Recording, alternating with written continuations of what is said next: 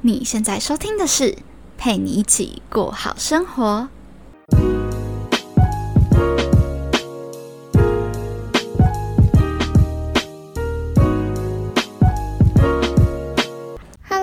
Hello，在另一端收听我节目的你，这周过得还好吗？我是今天节目的主持人佩君。今天呢，我要来采访另外一位新的创作者啦。前阵子出了自己的课程，然后如果你有在听 podcast 的习惯的话，应该对这位主持人不陌生。他自己也是 podcaster 起家的，他的节目叫做一则茶室。所以，我们今天就邀请到一则茶室的主持人 Joyce 来我的节目啦。那我们废话不多说，赶快请他来跟我们分享他的自媒体创作者的生活，以及他这一路上经历的大大小小的事情吧。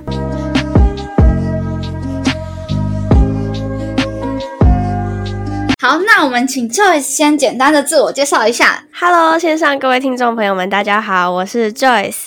那我现在呢是一个自由工作者，然后我同时也是一则茶室的创办人兼音频节目主持人，Podcast 养成班的线上讲师。那最近也要开启了我自己的线下讲座，所以我也是线下讲师。然后我现在呢也有在接案帮别人做剪辑 Podcast，所以我也是个接案剪辑师。对，哦，原来，所以你现在已经是全职自媒体了。嗯嗯，我现在是全职自媒体，在做这个东西，在做一个个人品牌事业。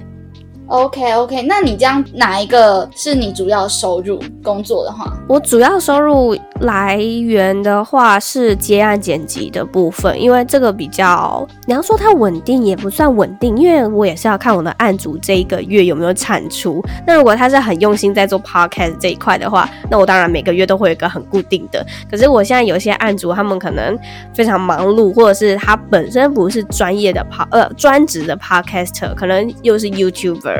之类的，哦，所以你你接案你是接剪音频，不是接剪影片。哦不，没有没有没有，我没有办法接受剪影片。所以，哎、我其实我之前有想过想要去找剪音频的，可是我就想说，就是我上那个脸书社团找，然后发现嗯好像比较少有人丢这样子的案子上去。你是去哪找的？哦，对，呃，很少人，因为现在这个市场还没有到很大，就很多是 podcaster 的人，他们都觉得说我自己剪就可以啦。对对对对对，对啊，那真的会有这样的需求是，可能他本身做 podcast 是兼职。所以他本身有正职的情况下的话，他就没有那么多的多余时间来做剪辑的部分，嗯，所以他就要有人帮他剪，或者是他根本就不想要去了解如何剪辑。对，对，所以我一开始的时候，我也放在呃 Facebook 的那个社群平台上面，对对，社团，嗯。或者是我有在那个哈利熊上面，我也有放哦，我知道，哦，对对对，这些平台上面，那有些人是从 IG 过来的，嗯。因为我在上面就有写我是音频剪辑师，所以他们可能就会问，哦嗯嗯嗯，原还蛮来多的。OK OK，所以你接到这些案子是属于比较被动的接到，不是主动去问。主动的话，我觉得我自己主动只有只有 Yale 的，嗯嗯嗯嗯嗯，对，因为我那时候就看到他正在真人，所以我就直接就过去了，我就说，哎、我要我要我要投履历。OK OK，对好，离你最近的是兼职，对不对？对对，啊，所以我我印象中你的你的经历是先全职，然后慢慢的放，然后变兼职，然后再全职做自媒体。对，哦，你这个过程真的是很，我觉得是很很一个健康的一个过程哎，就是你没有说全部的放掉。呃，中间吧，中间有一段时间，就我刚从我正职工作离开的时候，那一阵子大概有半年的时间，我是全职在做自媒体，跟我那时候也还没有接触到 podcast，所以那时候根本就是零收入，每天都在花自己的紧急备用金。那那你是那时候做什么？我那时候只专注于我的部落格，就只有这个而已。哦我连 IG 联盟行销吗？对对联盟行销，哦，所以我那时候连我的 IG 都还没经营，哦什么都没有的一只有一个荒荒。但那这样你你嗯辞掉你的工作，也也不单单只是想要以这个为生吧？就是你原本那份工作你也不喜欢。对，没错，就是因为不喜欢，然后就想说，哦，算了，我直接来自己试试看好了，搞不好真的 OK，所以我就离职了。结果谁知道半年过后之后啊，好不 OK，我再去找个正兼职好了。哦，原来是这样，所以它是有一个就是尝试的一个过程。对对。哦，了解。那可是你到时候为什么会想要做 Podcast 啊？因为也一样没有收入啊。呃，因为我刚刚有讲到说，我前期的时候都是以部落格为主嘛。那那时候我其实很迷惘，因为已经写到不知道要写什么，感觉就像是我是写文章机器那样，没感觉、没感情，然后又没有收入，所以就心力交瘁，就无意间发现了 Podcast 这个平台。然后我就开始听 podcast，结果就有听到很多人都说这个是没有收入的，可是他们还是持续做下去。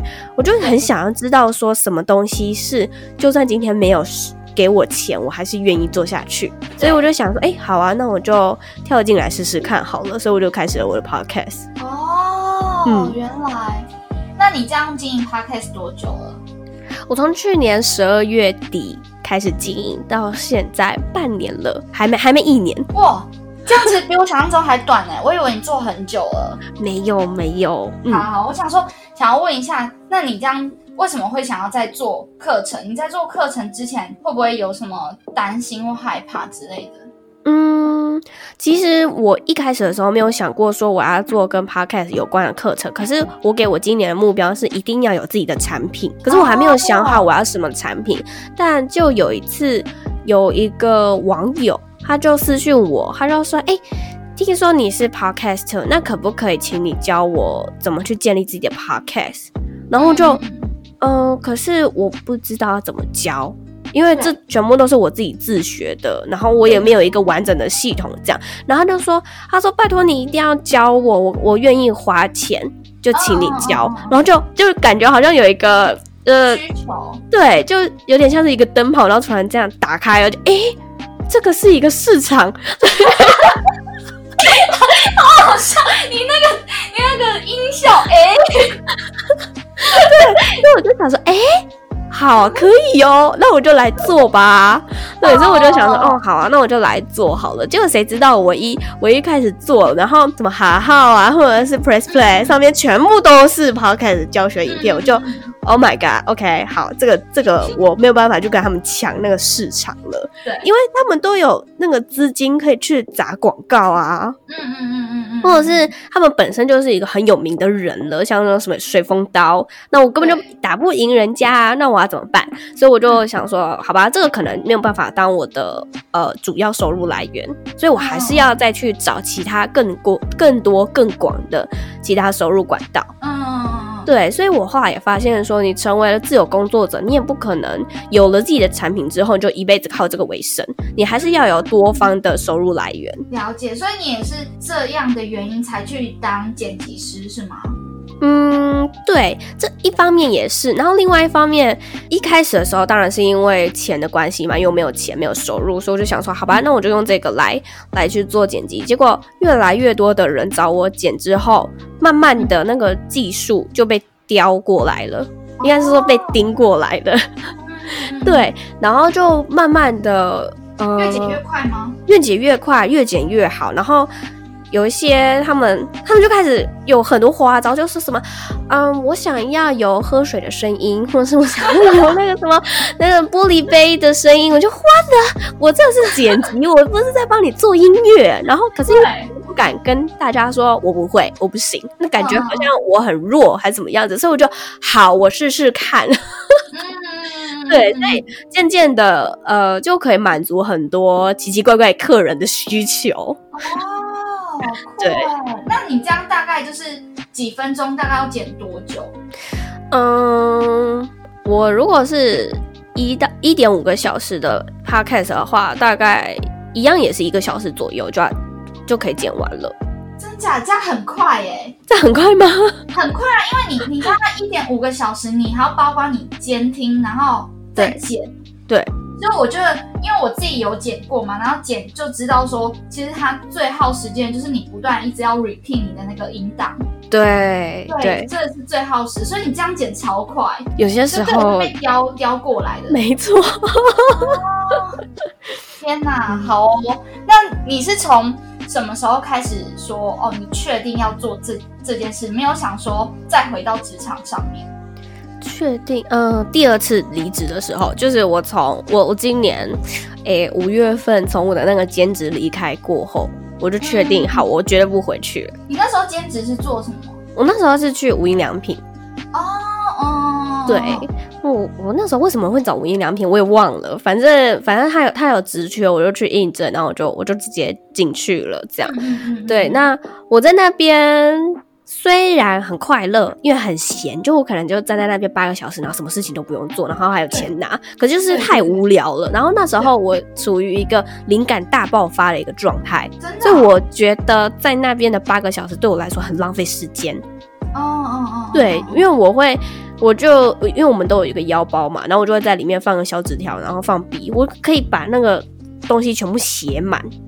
我就把我想要做的东西，或者是我想想要的一个 project，或者是我的课程里面内容，我全部写写写写写写下来。然后就觉得，啊，我都写下来了，那我在这边八小时，我只能做写下来这个动作，而不能执行，所以我就觉得好浪费时间了。然后又加上疫情的关系，所以攻读生的时数被砍得很夸张，然后所有的攻读生都在那边哇哇叫，只有我最快乐。我就好，我不要上班。天哪，原来这样！那你这样，你当初第二次辞职的原因是什么？是你开始呃课程有收入了吗？还是说你想要专心做课程？嗯，我那时候课程还没有收入，对。可是也加上，问我那个时候要开始制作我的课程，然后我也有一些 podcast 剪辑的案子进来，哦，所以我发现我。没有那么多时间了，因为变成如果我要去那边上班的话，我一周还是要去那边五天。嗯嗯嗯嗯那我就只能剩下两个完整的工作天可以来做我这些事情。我就发现好没有就没有那么多的时间，因为我一样还是要上我的 podcast，然后一样我每周还是要上两篇文章，然后又要做 IG 贴文，这根本没办法。对啊，对，所以我就直接跟我的主管说：“哦，我要去发大财了，拜拜。” 假的，你真的这样讲？没有，我就说，我说我要去做课程了，然后有越来越多的人要找我，就那个学。主管知道你在做这件事情？知道，知道。他他就说哇，好酷哦，根本就不知道有这种东西。然后后来他们也知道说我有在投资理财，他们就说天呐，年纪轻轻，我们应该向你学习。然后我就说我可以给你课程联盟连接。顺便推销一波，太好笑了哦！原来是这样。好，就是想知道是你可能之前有没有特别觉得你真的很很难熬的日子，然后差点撑不下去，可是你还是走过来了。大概是长什么样子？可以跟大家分享一下。有。就那时候，我好像我的课程已经上线，好像就八月份的时候吧。那时候课程已经上线了，卖出就全部都做完喽。然后预预售之后的，我在一个月内全部做完我的课程，然后八月就开始卖了。结果那个销量就是超级不如预期的。呃，又加上那时候水风刀跟那个哈号出了一堆的 podcast 课程，我那时候压力超大，我就觉得。根本就赢不过他们啊！然后有一次，我就在剪女子健心室的 podcast 的时候，我就剪剪剪剪，然后我自己好想哭哦，因为刚好他们就在讲压力这个东西，然后我就真的觉得天啊，我最近真的压力好大。然后我就剪完之后，我就直接把呃把那个档案上传上去之后，我就奔出家门了。然后我就他说我要去爬山，然后我妈说你要去爬山。现在几点了？你要去爬山？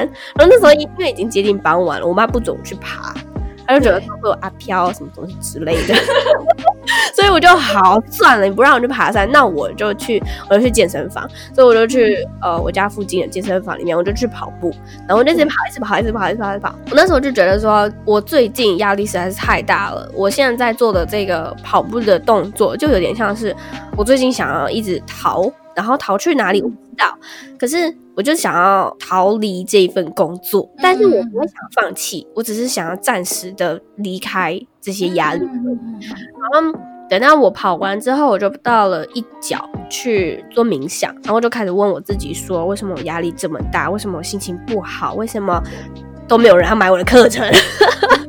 对，然后结果我得到的答案就是：好啊，那我我课程卖不好没关系啊，可至少至少我还是可以再去开发其他的收入来源吧。对，然后同时我也要去想好我的退场机制，就是因为那个 Teachable 的平台还是会有成本嘛。那我要怎么去？如果之后销量真的很差的话，我要怎么从这边退场，然后又又不会妨碍到我原本的学员？所以，我我离开那间健身房的时候，我是完全没有压力。反正我就是已经得到我所有的解答，然后我回家就是把我所有的方案全部都写下来。对。那我就想说，好，没关系，课程我就是佛系卖，那我就是再去开发更多的收入来源。哦，这样其实。你也是蛮容易从那个低潮走出来的，你知道 健身房里面跑一跑，你就可以很容易的就理清自己了。对，OK，好，那就是你刚刚有提到，就是你爸妈嘛，然后我之前有听过你的其他采访，就有听到说，就是你在自媒体经营这个路上，就是你父母其实。极度的反对，嗯，那你是怎么在这个过程就是说服你父母？一开始的时候真的会反对，然后他们的反对会让我也开始怀疑我自己。他们很反对的原因，其实就是因为他们不不懂这个东西。对。他们甚至没有在玩 IG，对，那他们也不，他们唯一能知道能够赚钱的东西叫做 YouTube，嗯，他们又不太清楚 YouTube 他们的收入来源是什么，所以当我说我要做 Podcast 的时候，他们根本就不知道这是什么东西，然后我那时候也不知道怎么去形容 Podcast，当然我现在会形容，就是声音版的 YouTube 或者声音版的 Netflix 这样，对对对对对对，对。啊。他们还是不太清楚为什么这件事情可以让我赚钱跟获利，所以我就早一天我就静下心来，我就跟我妈说，我从接下来到我明年第一季的所有规划，我全部都跟她讲了。然后我就跟他说，虽然我可能没有办法赚很多，可是至少我饿不死。对，那就让他稍微有放心一点点，然后也开始我会去跟我妈说，如果你真的想知道我在做什么话，就追踪我 IG 啊。哦，对，或者是你来听我的 Podcast 啊，你知道我在干嘛，你就知道为什么这个东西，就算我不赚那么多钱，我还是持续做下去。哦哦哦，对，直接给他看我的成品，然后我的作品那些。对，那很感动的是，我妈她就跟我说，我爸虽然口头上面不支持也不反对，可是他只听我的 podcast。哦，对，然后我就担心哦，对，然后我就怎么可能？他就说，因为你，嗯，我会知道这件事情是有一次我妈她就跟我说，哎，你去找一个讲讲睡眠的医生啦。我就说为什么？他说：“因为你爸每天都睡不着，然后都要喝酒才睡着。你去找一个就专门讲这个东西的医生。然后，因为他只听你的 podcast，所以我讲的话他不听，那你讲的他绝对会听。然后我就真的去找了一个脑科学精神医师。哦，对，了解。所以他们其实是应该说，你有给他们一个很完整的行程规划，然后很详细的。”一步一步就是打破他们的恐惧，对，因为我不可能给他们看我的商业模式图啊，他们根本他们可能连商业模式图是什么都不知道。对对对啊，那你怎么跟他们解释说你你会你会从哪里赚钱，然后赚多少钱之类的？哦，我直接给他们看有哎，我就说你看这个，你知道这个吗？然后他就说哦，我知道他，YouTuber 嘛，他是我老板。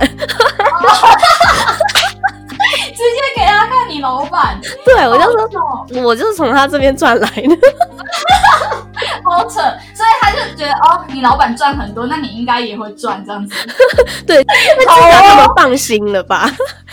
对，然后也加上说，有越来越多的书商会寄书来我家，然后虽然一开始寄来的书可能那个出版社他们没听过，可是远流至少有听过了吧？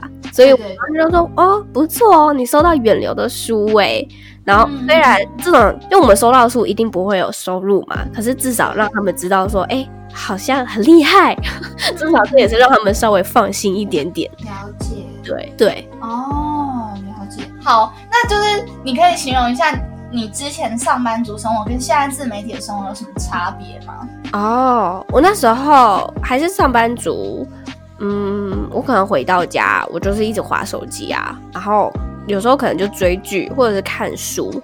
那因为我回到家都已经很晚了，大概弄弄已经快要十二点了，可是我不想要一整天上完班回到家洗澡就直接睡觉，我觉得这样一天过得好累哦，就根本没有没有没有自己的时间了。嗯，所以我都还是会留一点时间给自己，比如说写日记啊。可是我后来又发现，说我每一篇日记都是在抱怨工作，所以我就不写了你是从早九吗？是早上九点上班，啊。没有，中午十二点、中午十二点，然后到晚上十点。十一点，哦，嗯嗯，很很长啊，很长时间。所以我记得我那时候，呃，就算有正职的工作，我还是每天早上八点半就起床了，因为我觉得至少我还是要有一点点我自己的私人时间。对，给我自己。那我开始做自媒体之后，如果是说斜杠自媒体，我那八点半到中午十一点的这段期间，我全部都拿来做部落格或者是假网站的事情。嗯，对，因为我觉得，哎、好像真的有事情可以让我努力，跟有一个目标了，所以我会选择提早起床，然后来做这件事情。虽然可能大家觉得，哎、好像才几个小时而已，这个成效真的够吗？可是其实有一个你愿意努力的目标的时候，你会觉得分分秒秒都很重要，而且你还会觉得我不想出门，我绝对不想出门。嗯，然后出门上班的时候，还会觉得好想要赶快下班，赶快回家。嗯嗯嗯嗯，然后开始做全职自媒体之后，啊、前几个月啦，前几个月我真的是超级操我自己的身体的，所以 真是不好的范例。我每天早上七点起床，然后就一路工作到下午四点，中间不不不吃午餐，我直接所以你你是那种可早睡早起的类型，不是我晚睡早起。哇、那真的很超哎、真的。对，你是怎么怎么让自己起床？怎么让自己起床？因为我那时候有很多的 project 要做，或者很多企划，所以我会很兴奋，哦，连那个闹钟还没响，我就已经自己起床了。然后就是泡了一杯咖啡，然后再装一杯水，然后就坐到电脑前面，然后就一路工作到下午四点才起来，然后运个动，去洗个澡，吃晚餐。晚餐结束之后又继续工作，到晚上十二点我才睡觉。所以你前三个月都是这样过的。对对，然后是后来我有一次真的是哦，我的小腿肿到超级像大象的，超可怕。然后我？水肿，很夸张坐着。对，然后我就呃，我连我鞋子都穿不进去，然后我就对我就去请那个按摩师傅帮我按摩一下，结果他就说我的我的小腿整个胃经，然后还有呃还有我嗯、呃什么东西我忘记了，反正就是很紧绷很胀，然后说因为我压力很大。然后我又很容易紧张，所以容易紧张就我的小腿呃我的胃就会紧缩，然后我的紧缩之后就会影响到我的小腿，反正就是一个连贯的。对，对，然后他就说你这样的话，你要时常就是起来多多走多运动，然后然后一定要喝水，然后不可以哦。那时候真的是超好笑，他就说他说不要吃太多，然后就啊，我现在一天只吃一餐呢。对啊，那那这样问题是出在哪边？他就是说我我可能就是太久坐，然后压给自己压力太大了，所以我按完之后呢，我隔天我就放自己一天假，然后我就躺在床上耍废。可是你也知道怎么可能？就是对一个工作狂来说，你要让他放假是一个非常非常不可能的事情，所以后来我还是有偷偷起来工作啊，可是我就是变成躺在床上工作，我没有办法坐着，因为我的脚实在是太肿了。嗯哼哼哼，对，所以嗯、呃慢慢调整到现在，我可能每个月呃不每个礼拜还是会给自己两天假啦，就嗯嗯，工作量变少，耍费时间变多，可是还是不会有那种一整天什么事情都不做的时候。哦，了解。所以这应该比较算是平衡的状态了。嗯，对，好，那你觉得就是你在自媒体生活的这段期间最吸引你的地方是在哪里？我觉得最吸引我的地方哦，是可以认识很多人呢，创作者圈这样子。嗯，因为在我创译者茶室这个品牌初期的时候，我完全不敢去认识任何人呢。对，因为我觉得。哇，他他们的粉丝都好多，好厉害！我不敢，我不敢去攀谈，或者不敢去邀请他们之类的。然后像像有些人的照片又非常的嗯害怕，比较比较没有亲切感的感觉。对对对对对，所以嗯，是后来我加入了 PPCC，然后认识了 SBN 之后，他一直鼓励我要去跟大家有互动。对，所以我才开始认识了一堆人。哦，然后就觉得哦，天啊！这些人都好棒哦，他们的故事都好值得采访哦。对对对哎，其实我真的一直一直以来都超佩服你采访这么多人的，因为有时候，嗯，我自己会觉得说，采访第一来是好像会有一种嗯，你欠人家人情的感觉，然后二来是会有点觉得不知道要采访对方什么，因为我可能对他也不是那么样的熟悉。嗯，这部分你是怎么去解决？嗯，为什么会觉得欠人家人情？因为。因为他可能是来你的节目，然后你应该没有给钱吧？我没给钱啊，可是我帮他曝光啊。那如果他他已经是就是已经很大咖那一种很大咖那一种，那如果他要跟我收钱的话，我就要去考量我到底要不要邀请他。所以你你有你有遇过是别人说要收费的？对，然后我后来就觉得，哎，这个人好像不需要，就慢慢飘走这样。等下他是跟你收多少？哦，超贵的，三十分钟一千二。我的采访大概都一一到一个点五个小时哎。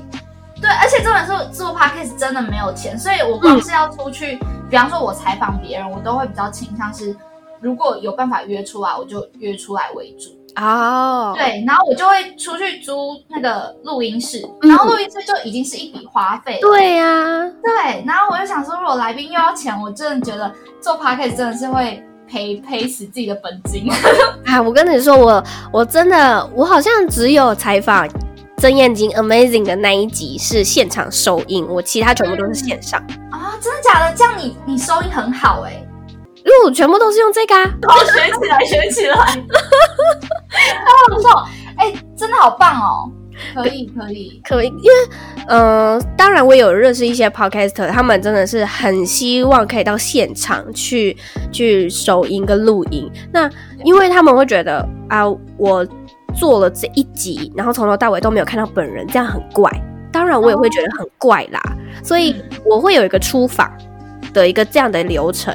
哦，对，那我是用视讯的方式，然后因为就像就回答到你刚刚说的，我又不认识他，那我要怎么怎么采访他？所以这个出访就会是我稍微做了一点点功课，可是我还是不知道很多的东西，所以我就会问他一些问题，然后他提供给我这些我觉得值得采访的内容，那我再去设计出我的访纲。哦。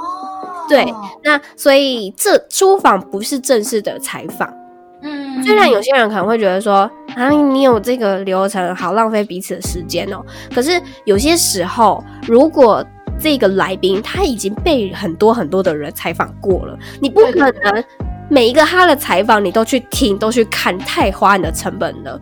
所以，我都直接问说，你有没有独家内容？哦，对，我直接问他，不是比较快吗？对对 对啊，有没有那种你还没有被采访过的故事，这样才可以吸引更多的人来听我的这一集 podcast 吗？嗯嗯嗯，对。然后这个出访也是让彼此比较有一点默契跟故事性吧。那你出访就是全面性的下去，就是有点乱枪打鸟的问嘛？就都问这样子？嗯，不会，当然还是会有一些主题性的，比如说我上周采访的那个脑经学科脑科学精神医师，然后我在那之前的时候，他他自己有 podcast，然后他也受过很多采访，Zoe 也有采访过他，所以他有出书，所以我大概就是去看了一下 Zoe 的文章，我没有去听，我看他的文章，然后我又去看了他写的书跟。这个医生的 YouTube，然后我就去设计出一个这三个都没有讲过的内容。哦，对，可是又可以是符合他的专业，比如说，就是嗯、看你怎么去问题包装啊。像有一题他在讲 ASMR，ASMR 对，这个在他的书也有也有讲，Zoe 那边也有讲。可是我的问法是 ASMR 跟白噪音的差别是什么？哦，对，用另外一种方式去问他，虽然他讲的内容可能会一样，可是也会有很多不一样的内容，所以他就会回答我，那我就觉得哦，这个可以问，所以我就会把它写下来。所以你有可能出访问过的问题是会带到你的访纲里。对对，所以可能有些时候啊，来宾可能会觉得啊，我在出访的时候都已经讲完了啊，然后我对这次采访的时候还要再讲一遍。嗯，可是真的没办法，因为有有有可能你我现在出访问的问题，有可能会到访纲，也有可能不会到访纲。对对对这样出访嗯大概是多久？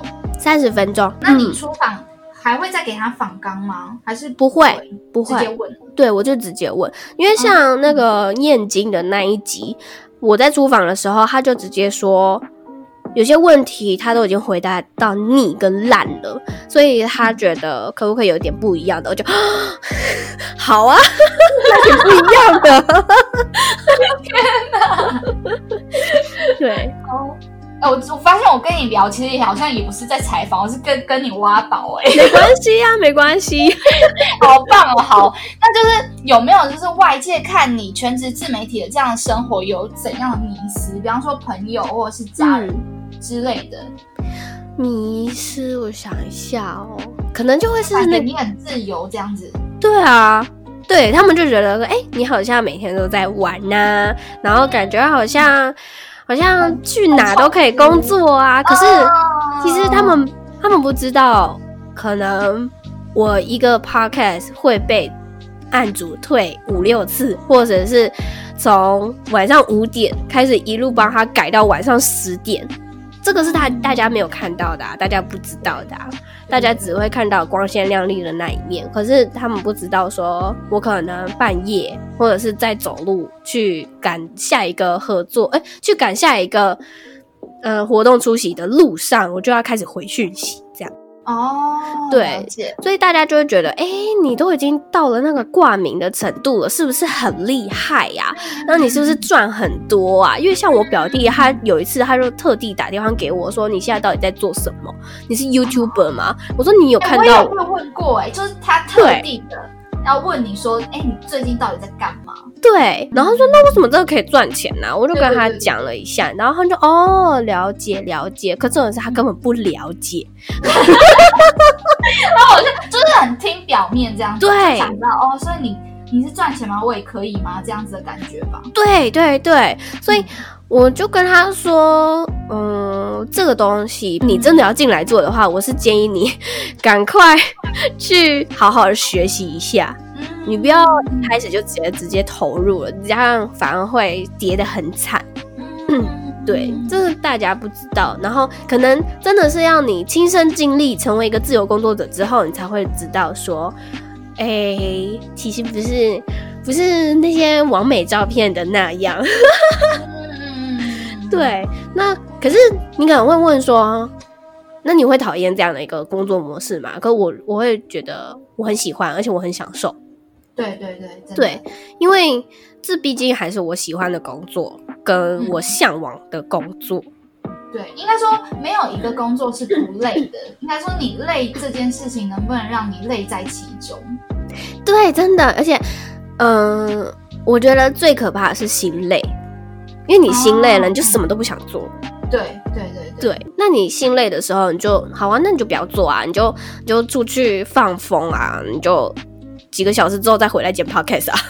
嗯，对啊，还是要适当休息啦。OK，那你有没有身旁朋友是对你是冷嘲热讽的，到现在都还是会觉得就是哦你这不靠谱啦之类的？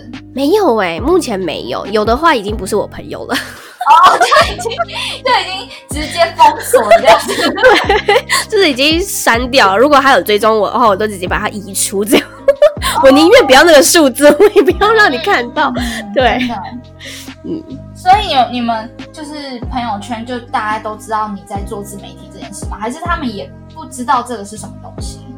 嗯，他们知道，然后可是他们就是默默的看。我觉得，我觉得比较感动的是，他们虽然可能不会在上面互动，可是他们看到我本人，就如果在路上遇到的时候，他们就会说：“哎，我今天听你的 podcast 哪一集哪一集，我觉得很棒。”我说：“啊，真的假的？你有在听我的 podcast？” 有啊，有啊，我就默默关注，默默听，我就哦天啊，就会觉得很感动。对我，我觉得这样这样子也是会让我觉得很感动，是你。不用去主动说什么，但是他就是默默的在关心你、支持你的感觉。对，没错。OK，我觉得这这也算是这个工作里面一个其中会让人家开心的一个成就吧，小小的。对，可是不用默默的关注啦，也可以帮我打新评分、按赞加 留言呐。可以，可以，可以，直接工商起来。对。好，那就是再来是想问说，你在追求理想跟梦想当中啊，你有没有什么心法是让自己可以保持坚定的？其实我如果要做一个计划之前，我都会很迷惘，哎，就会自我怀疑。嗯，一定会自我怀疑。但我觉得自我怀疑不是。一件坏事，对，不是一件坏事，也没有不好，只是你要在怀疑结束之后，你一定要找到自己的一个方向。你就觉得好，我就算我可以瞒得了自己好了，就先暂时把那个怀疑给收起来。可是我还是要继续往前冲哦，因为我这件事情我还是要把它做完，我还是要去执行，还是要去做。就像就像我下个礼拜不是要办那个讲座吗？对对。我这边可以说，就是反正这你你你再你再决定要不要留下来，就现场票目前不到三十人，所以对我就啊好难过，怎么大家都买线上票啊？怎么会这样？然后我跟你说，因为我自己有在办讲座，我就是很懂，说当初没有办之前就想说，大家应该会比较喜欢现场互动嘛，结果没有，真的没有，而且那个倍数真的是。真的是差差超多的，落差真的很夸张。对，所以我就想说，Oh my god，这样怎么办呢？我场地，因为我场地是租那个 SBN，，对，那也不便宜耶。而且我觉得这，因为它是摄影棚哦，对，那我就觉得，可是这样，嗯嗯，很尴尬，对，好空旷，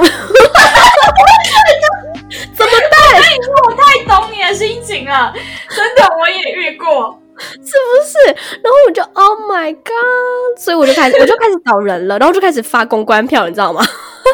对啊，你看这样怎么办？我的我的现场这么少人，可是我还是要去做啊，我还是要去执行啊，所以我就只能应该说苦干实干，还是要继续干下去。哦，对我，即便即便你你害怕，但你还是必须要去做。对，就当然我也有朋友，他就说那你就换场地吧。可是我觉得我已经签合约了，虽然我定金没有付，可是我都已经跟人家答应好了。那而且我为什么要换呢？这样的话就变成是好，我承认我就是现场票就是卖不好啊，怎样？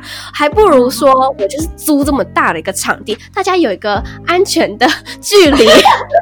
然后，哎，你这好会讲哦，这可以，这可以。因为大家都做的就是彼此都很空旷这样子，对对。然后我就是我，对啊，怎么样？我第一次办啊，我就是卖不好啊，如何？我就是没有上滑功能呐。对啊，我觉得我反而会觉得我坦荡荡的，我去承认我自己的不足，然后我就承认我还有很多需要去努力的地方。而且像是那个最近很红的那个《Emily in Paris》，我不知道你有没有看？有有，我还没有看，但我知道这部片。它其中里面就有一个桥段，就是他订错，他订错餐厅的日期了。然后，对，他他是要订八月十一号，可是因为法国的那个日期是日期在前面，月在后面，所以他其实是订成十一月八号。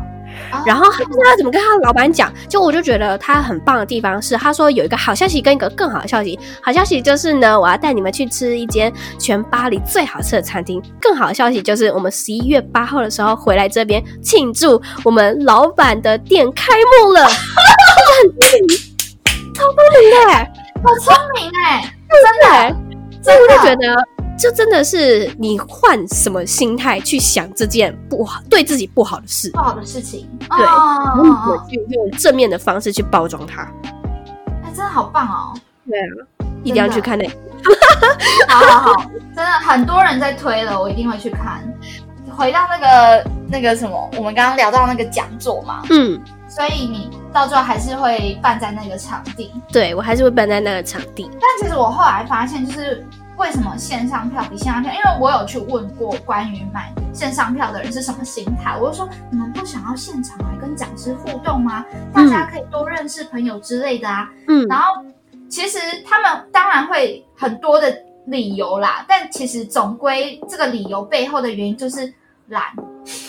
我知道，我跟你说，有一个粉丝，他就他就来密我，他就说我真的好想去哦，可是我真是太远了，我住松山，然后我就直接回他说我住桃园。真的，对，真的，真的很多这种情况是，明明就是都在台北，然后捷运都能到，可是他们就是就是就是懒啊，就是对他们来说距离是很远的。对，所以我就 OK whatever。我 真的，我到最后也是欣然接受这件事情。我说 OK，好，那我们之后场地就是再租小一点。对，大就是慢慢，我觉得真的是做中学，因为当初我觉得我们的心态应该都是想说线下票应该比较好玩吧。对啊，对，对啊，但是啊，然后还有价钱其实有差。对我后来也想说，我的价钱是不是太贵了？OK，好，那我们再看看，就是对于，因为我的听众大部分都是十八岁到二十二岁的大学生嘛，嗯，那就是不论是你觉得他们缺乏的，或是你自己。比较想要提倡的一个观念也好，你有没有想给他们什么样子的建议？在这个年龄里面，在这个年龄里，我觉得我其实看到这一题的时候，我第一个想法是我如果我现在是这个年纪的话，你跟我讲什么我都不会听，因为有些有些大学生还是都只是活在自己的世界里面，或者是追求一些眼前的事情，而不会去思考未来。可是当然，我也有遇到有越来越多的大学生，他们就像你啊，然后还有还有其他的一些创作者，他们还是大学生的时候，其实已经有开始在为自己的未来着想。我觉得这样很好，因为当时的我还在那个年纪的我的时候，我就是一个还在流鼻涕的小屁孩。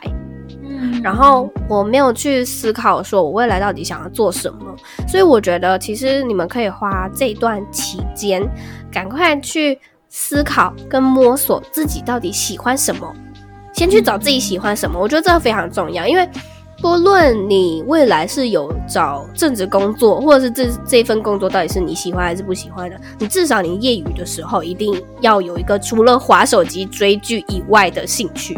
嗯嗯嗯嗯对，因为我觉得手机实在是太可怕了，它已经绑架我们很久。然后，如果你没有一个额外的兴趣的话，你真的会不知道生活还有什么目标和意义。对，然后你活着活着到最后，哇，那你来这个世界上要干嘛？嗯嗯嗯，对啊，对，因为其实我之前有听过。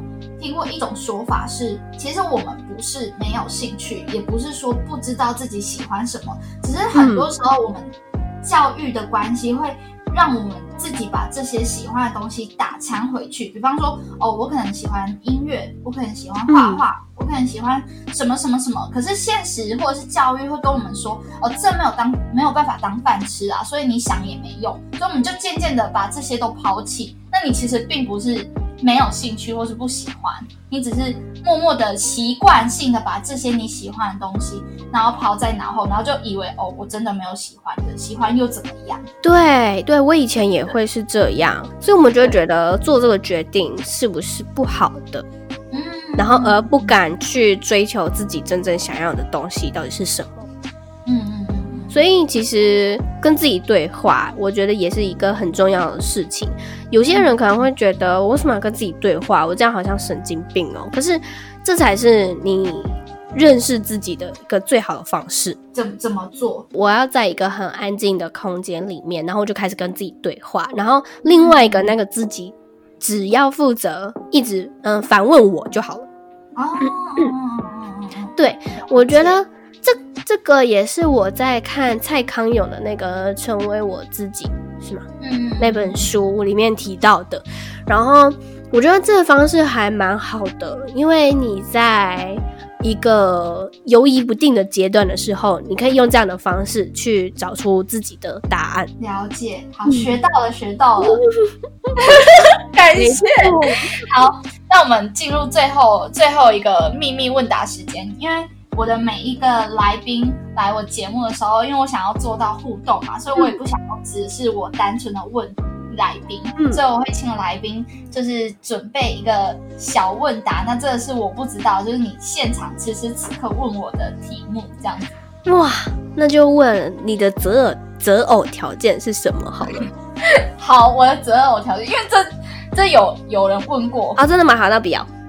好，我 我想一下哦，嗯，就问我妹昨天问我的那一题，她说，如果你可以对十年后的你说一句话呢，你会说什么？这好难哦，是不是？是不是？这超难的。每次问到这种问题，我就觉得不知道怎么回答。十年后的自己，，对，嗯，我现在很努力，我希望你也很努力。嗯，为什么？为什么？因为就是有一种感觉，是你不要辜负了我现在的努力。啊，懂了，很棒 哎？因为因为我 我很相信，就是你现在努力都是为了未来的你。对，所以我希望未来就不要辜负我现在。嗯嗯，太棒了！因为我昨天是跟他说，我希望呃，我财富自由了，然后全世界都是我的办公室。好棒哦！哎、这样真的很蛮棒的。是不是？可是目标，对嗯嗯嗯，对，天哪，干太感谢！你真的分享很多我要挖宝的东西。没事没事，就都给你了。OK，好好，那我们在这边跟观众说拜拜喽，好，拜拜。拜。